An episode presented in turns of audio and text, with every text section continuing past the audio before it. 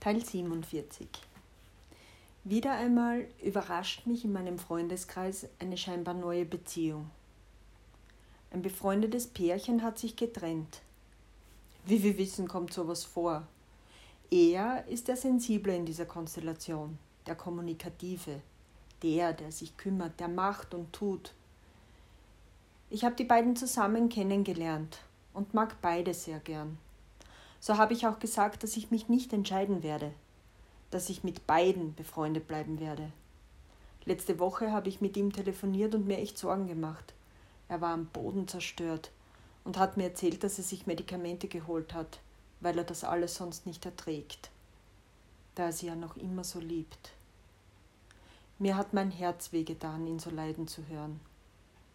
Heute schaue ich auf den WhatsApp-Status ein Kussbild, innig, verliebt, glücklich, aber eine andere Frau.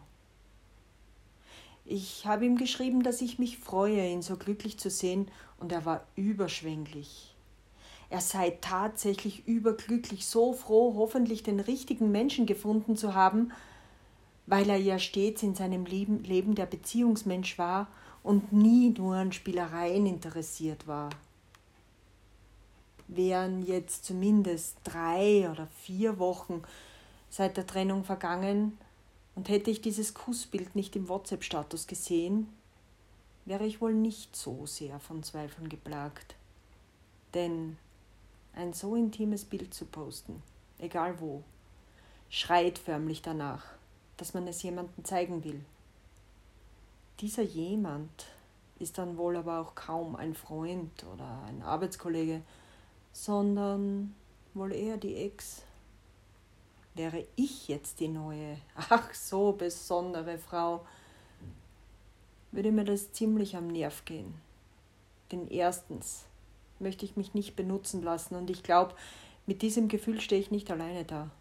Und zweitens, wenn er der Ex unbedingt auf die Nase binden will, wie glücklich er ist, ist die Ex noch so präsent dass sich sein ganzes Denken um sie dreht. das braucht man dringend. Manchmal frage ich mich echt, was Social Media aus uns macht.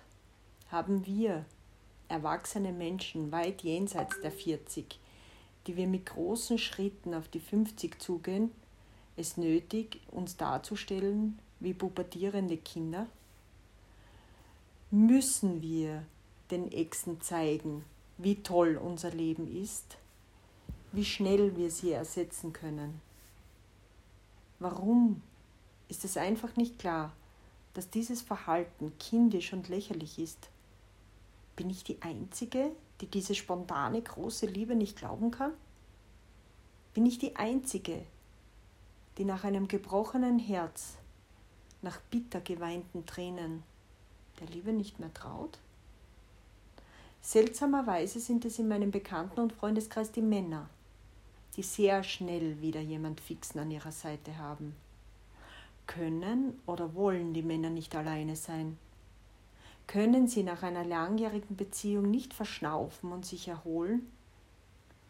Als ich nach meiner langjährigen Beziehung frisch getrennt war, hat der Gedanke an eine neuerliche Beziehung Übelkeit hervorgerufen. Ich wollte Sex Natürlich. Gerade als frischer Single will man Sex neuen, aufregenden, vielseitigen, spektakulären. Ähm, ja, ich schwärme.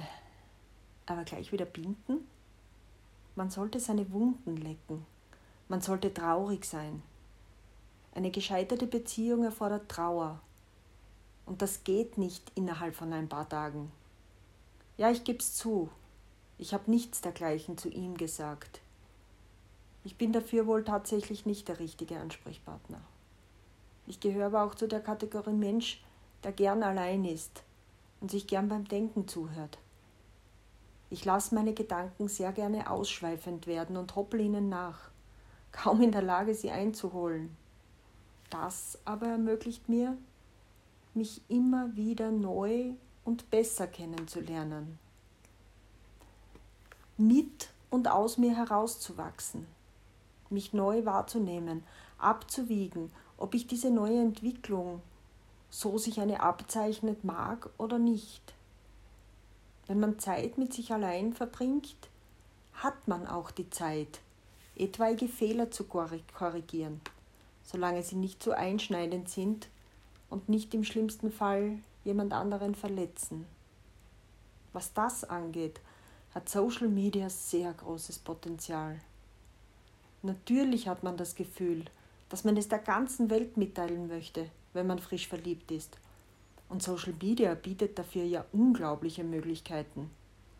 Doch gerade nach Trennungen ist jedes glückliche Bild, jeder innige Kommentar ein Dolchhieb für jemanden, der den Weg nicht weiterhin mitgegangen ist oder mitgehen durfte. Ich habe gesagt, dass ich das in meinem Bekanntenkreis vermehrt beobachte. Manche glückliche Postings auf Facebook oder Instagram oder wo auch immer tun mir weh, wenn sie mich nicht einmal betreffen. Ich war eine der verlassenen Frauen. Habe ich meinen Ex-Mann damals auch sofort aus meiner Freundesliste entfernt, wurde in meiner Timeline jedoch Postings und Kommentare meiner Freunde angezeigt. Und so sah ich mich in der Situation, Glückwünsche meiner vermeintlichen Freunde lesen zu müssen. Stimmt, ich hätte sie nicht lesen müssen. Es ist aber wie bei einem Unfall. Man will die Opfer nicht sehen, kann aber nicht wegschauen. So las ich, wie viel Glück meinem Ex-Mann und seiner neuen Frau doch gewünscht wurde, wie herzlich die Kommentare doch waren. Ich wollte niemals, dass sich Freunde oder Bekannte zwischen ihm und mir entscheiden hätten sollen. Auch ich wünsche den beiden mittlerweile alles Gute. Still. Bei mir. Es ist nicht nötig, alles zu posten, zu reposten, zu kommentieren, zu emojisieren. Denn irgendwo liest möglicherweise ein gebrochenes Herz mit. Gepostet ist schnell, verletzt auch. Es könnte möglicherweise einfacher sein, vorher ein weniger nachzudenken, als dann, es tut mir leid, zu sagen. Und ich glaube, dass es völlig egal ist, wer für eine Trennung, Trennung verantwortlich war, wer Schuld trägt. Denn du hast aber angefangen, klingt doch schon sehr nach Kindergarten. Und den sollte man wohl eher mit rund fünf und nicht mit rund 50 besuchen. Damit ich diesen Beitrag jetzt nicht schon wieder mit schweren Gedanken beende, noch was anderes. Wer hier von so ziemlich am Anfang an dabei ist, kann sich vielleicht an die Episode erinnern, wo ich mich mit einem Nachbarn an einer Weinstudie versucht habe, die kläglich gescheitert ist. Nun, den Nachbarn habe ich ab und zu wieder getroffen. Wir haben dann meist einen Fernsehabend mit etwas weniger Alkohol veranstaltet und irgendwann hatten wir dann auch Sex. In sehr unregelmäßigen Abständen wurde das auch wiederholt. Es hat sich als eine Möglichkeit, die weiblichen Bedürfnisse stressfrei zu stillen, entwickelt. Kein Beziehungs- oder Vertiefungspotenzial, aber dennoch ein Mensch, in dessen Gesellschaft ich mich wohlfühle. Genau vermutlich deshalb, weil es für uns beide genauso passt und wir nicht mehr voneinander wollen. Nun, vor einigen Wochen war ich bei meinen Lieblingsnachbarn und hatte zu viel getrunken. Am Heimweg habe ich ihm dann geschrieben, ob er noch wach sei. Er war wach und ich circa eine Minute später bei ihm und eine weitere Minute später nackt mit ihm im Bett. Wie gesagt, hatte ich getrunken, ich war gierig und wohl nicht ganz im Mute-Modus. Seine Nachbarn waren wohl nicht ganz so amused und haben irgendwann gegen die Wand geklopft, was sich allerdings dummerweise gar nicht gut auf mein Lustzentrum ausgewirkt hat. Heute haben wir uns wieder mal gewhatsappt. Und er hat mir erzählt, dass seine Nachbarn seit der Ansprache keinen Blickkontakt mehr zu ihm suchen.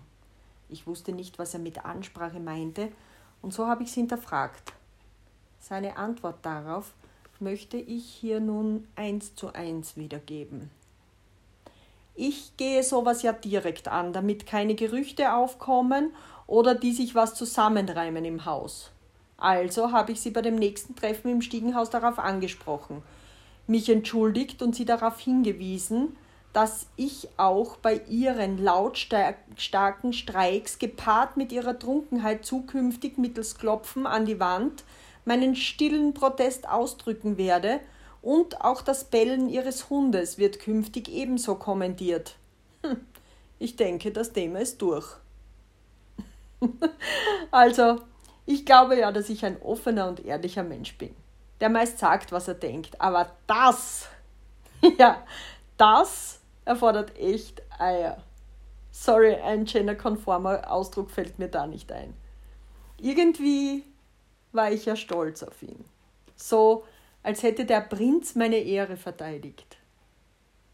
Wo ja nicht einmal irgendjemand weiß, dass ich für die nächtliche Ruhestörung gesorgt habe. Tja, das ist ja mal eine Story. Und ich poste sie nicht auf Social Media.